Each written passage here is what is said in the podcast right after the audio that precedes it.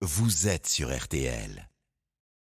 Ils ont le pouvoir de paralyser le pays. Les syndicats des transports annoncent une grève puissante, ce sont leurs mots, le 19 janvier. Et on l'apprend à l'instant, ils ne seront pas seuls. La CGT Pétrole appelle à plusieurs jours de grève, Vincent Serrano. Oui, premier débrayage prévu le 19 janvier pour un arrêt du travail de 24 heures. 48 heures de grève pour le 26 janvier, puis 72 heures le 6 février, date à laquelle, je cite Eric Cellini, le coordinateur national du syndicat, une grève reconductible avec, si nécessaire, l'arrêt des installations de raffinage sera proposé aux salariés. Dans tous les cas, l'appel entraînera des baisses de débit et l'arrêt des expéditions. Concrètement, entraîner des scènes similaires à celles vues au mois de septembre à la pompe.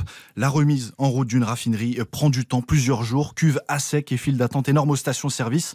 D'autant qu'un autre mouvement de grève a déjà été annoncé hier dans les transports dès jeudi prochain par une intersyndicale CGT UNSA Sud CFDT à la SNCF, appelant à une grève puissante pour montrer leur opposition totale au recul de l'âge légal de départ à la retraite.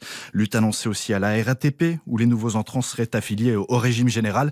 Même chose chez FO Transport et Logistique qui rassemble les routiers, ambulanciers, chauffeurs de car. Et donc peut-être une paralysie du pays. Merci Vincent Serra.